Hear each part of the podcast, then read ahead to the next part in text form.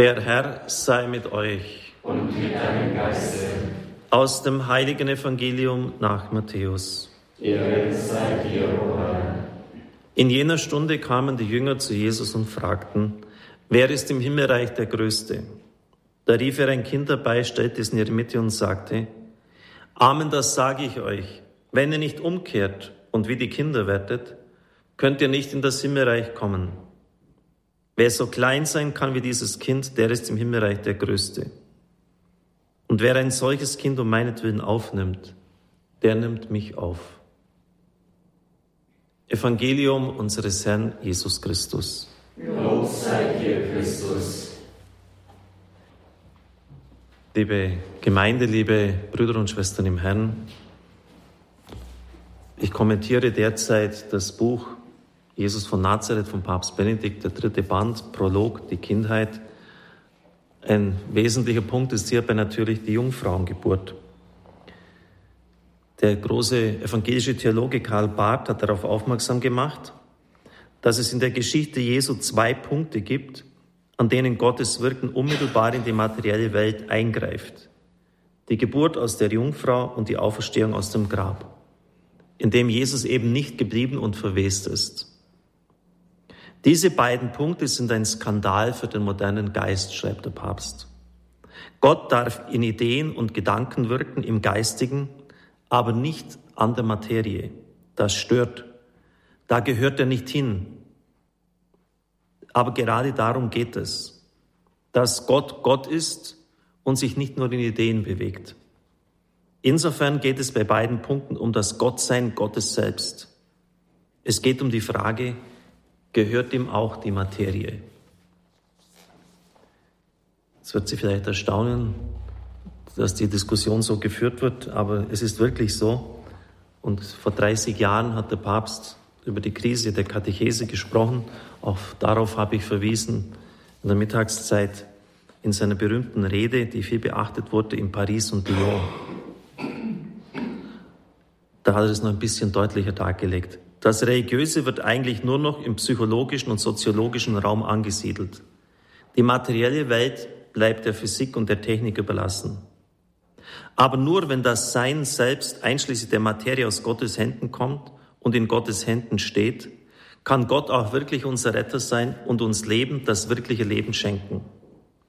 Es gibt heute eine fatale Tendenz, überall dort, wo in der Botschaft des Glaubens die Materie ins Spiel kommt, auszuweichen – und sich aufs Symbolische zurückzuziehen. Von der Schöpfung angefangen über die Geburt Jesu aus der Jungfrau und seine Auferstehung bis zur realen Präsenz Christi in der Verwandlung von Brot und Wein und bis zu unserer Auferstehung und der Wiederkunft des Herrn. Es ist kein gleichgültiger Theologenstreit, wenn die Auferstehung des Einzelnen in den Tod verlegt und damit nicht nur die Seele geleugnet, sondern vor allem die reale Körperlichkeit des Heils bestritten wird. Ich habe dann in meiner Doktorarbeit einen Theologen zitiert, der mit deutlicher Verärgerung feststellt, damit Sie sehen, dass das wirklich auch Anhalt hat, dass die biblischen Berichte und Zeugnisse von Wundern, da geht es ja auch um Einwirken in die Materie, sich stärker erweisen als der Intellekt der Kritiker. Also immer wieder gibt es also dumme Leute, jetzt ein bisschen simpel übersetzt, die noch an diese materiellen greifbaren Wunder glauben.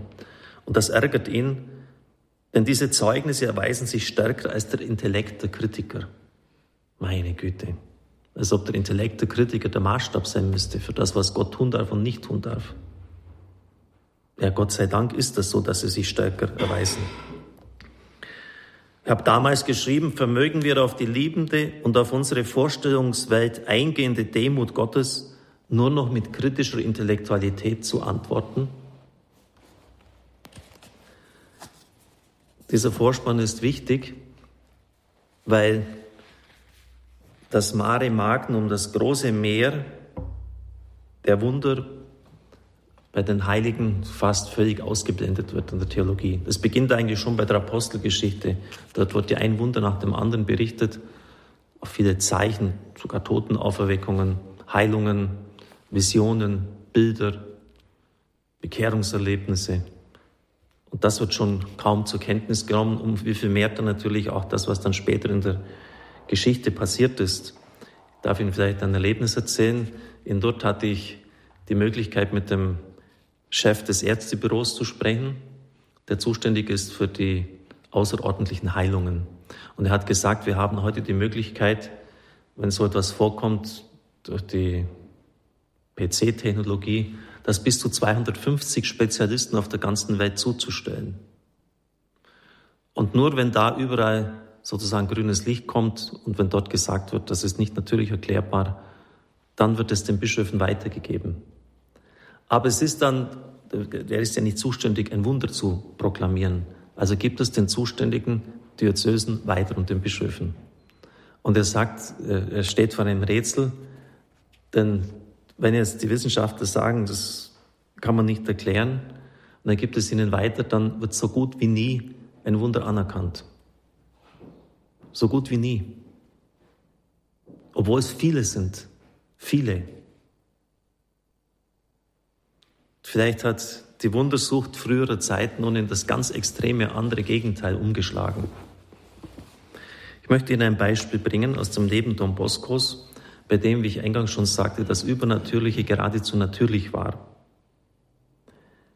Der spätere Generalprokurator Dalmazzo, das von den Salesianerorten, aus Cavour gebürtig, erzählt, wie er zu Don Bosco kam. Es war eine Positio, eine Zeugenaussage bei der Kanonisation, bei der Heiligsprechung Don Boscos. Und da muss jeder auf die Bibel schwören und sozusagen seine eigene Seligkeit als Pfand einsetzen. Er beschwört bei seiner eigenen Seligkeit, also bei seiner ewigen Bestimmung bei Gott, dass er nur die Wahrheit und nichts anderes als die Wahrheit sagt. Er hat einige Schriften von Don Bosco gelesen und wollte dann unbedingt ihn selber sehen. Er besuchte dann das Oratorium, hat sein bisheriges Kolleg verlassen und ist am 22. Oktober 1860 bei ihm gewesen. Da ich zu Hause sehr viel Besseres gewöhnt war, er hat sich nicht mit der bescheidenen Kost anfreunden können. Es ging ja damals sehr ärmlich zu bei Don Bosco. Und die ganze Lebensweise des Institutes ihm nicht behagte, schrieb er seine Mutter, sie soll kommen und ihn abholen. Er will wieder nach Hause. An dem Morgen, der für meine Rückkehr ausgemacht war, wünschte ich vorher noch einmal bei Don Bosco zu beichten. Als ich dann mit der Beichte anfing, so seine Aussage bei der Heiligsprechung, kam ein junger Bediensteter, um Don Bosco mitzuteilen, dass man den Jungen kein Frühstück mehr geben könne, es sei kein Brot mehr da. Ich bemerkte, dass zu dieser Stunde die Jungen in der Heiligen Messe fahren und die Ordnung war die, dass beim Herausgehen jeder ein großes Brötchen empfing. Don Bosco erwiderte, was habe ich damit zu tun? Geht und holt es aus der Bäckerei des Herrn Magra. So hieß der Bäcker des Hauses. Aber weil man ihm die Rechnungen nicht bezahlt hatte der letzten Tage, und Schulden von 10.000 Lire standen, rückte der Bäcker nichts heraus. Dann sagte Don Bosco, geht und sucht im Vorrat alles zusammen, was es da gibt und sammelt auch das, was in den Speisesälen noch liegt. Der andere ging und ich setzte meine Beichte fort. Mir macht es nichts aus, dass ich kein Frühstück bekommen würde. In wenigen Augenblicken würde ich ja dieses Haus verlassen. Also schreibt er so ganz ehrlich. Ich habe alles zusammengesucht, kam der Bedienstete zurück. Es sind nur noch ein paar Brötchen, aber sie reichen bei weitem nicht aus. Don Bosco soll angeben, was geschehen soll. Der Diener Gottes machte ein Zeichen, dass man sich nicht aufrege. Er werde in ein paar Augenblicken selber herunterkommen. Legt, was sich gefunden hat, in den Korb. Tatsächlich erhob er sich, nachdem er die Beichte des Jungen, der neben ihm kniete, gehört hatte, und ging hin zu der Sakristeitür. An dieser wurde für gewöhnlich das Brot ausgegeben. In Gedanken an andere wunderbare Tatsachen, die ich über ihn erzählen gehört hatte und neugierig geworden, ging ich ihm voraus, um mich an einem günstigen Platz aufzustellen, von dem aus ich leicht alles beobachten konnte. Beim Herausgehen aus der Tür sah ich meine Mutter. Sie war gekommen, um mich abzuholen. Ich gab ihr ein Zeichen, sie sollte noch einen Augenblick warten. Ich wollte noch etwas sehen. Ich empfing als erster ein Brötchen und schaute dabei in den Korb und sah, dass er gegen 50, höchstens 20 Brötchen enthielt. Ich stellte mich unbemerkt direkt hinter Don Bosco auf, an einer erhöhten Stelle, nämlich auf einer Stufe und machte die Augen auf. Don Bosco teilte nun die Brötchen aus und die Jungen, die sich freuten, sie von ihm selbst zu empfangen, küssten ihm die Hand, während er jedem ein Wörtchen sagte oder ein Lächeln schenkte. 300 Kinder kamen aus der Kapelle und empfingen ein Brot. Als die Verteilung beendet war, betrachtete ich wieder den Brotkorb und zu meiner großen Verwunderung sah ich, dass ebenso viel darin war, wie anfangs darin gewesen ist, ohne dass ein Brot nachgereicht war oder ein anderer Korb gebracht worden war. Auf der Stelle lief ich zu meiner Mutter und ohne Umschweife sagte ich zu ihr, ich werde von hier nicht weggehen.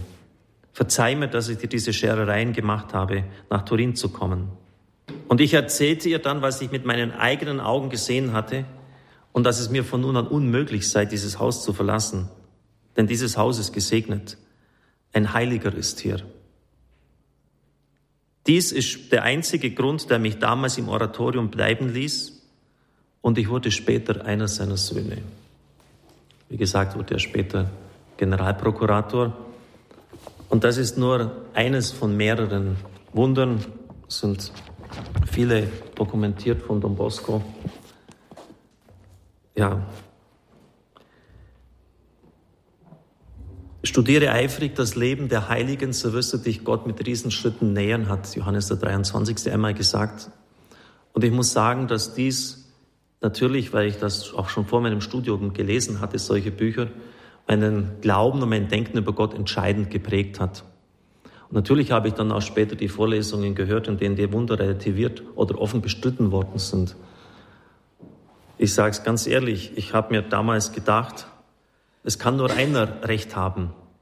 Entweder Don Bosco, die Heilige Schrift, die Heiligen oder du dort draußen.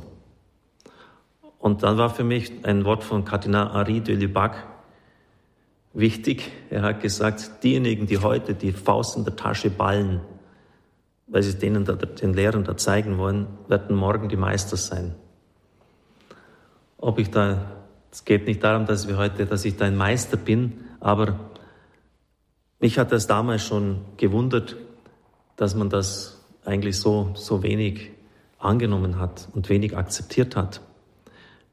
Denn in letzter Konsequenz hat das für uns enorm viel zu tun. Wenn nämlich Christus nicht leiblich auferstanden ist, dann heißt das ja nichts anderes, als dass Gott auf Golgotha am Ende ist.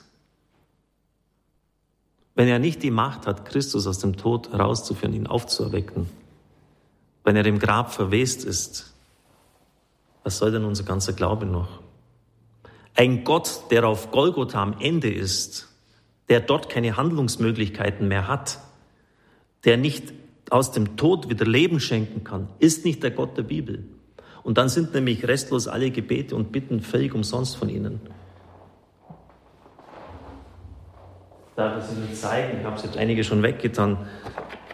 Es war gestern so ein Büschel von Leuten, die Krebs haben, die irgendeinen Tumor im Kopf haben, wo ein Fuß amputiert werden soll.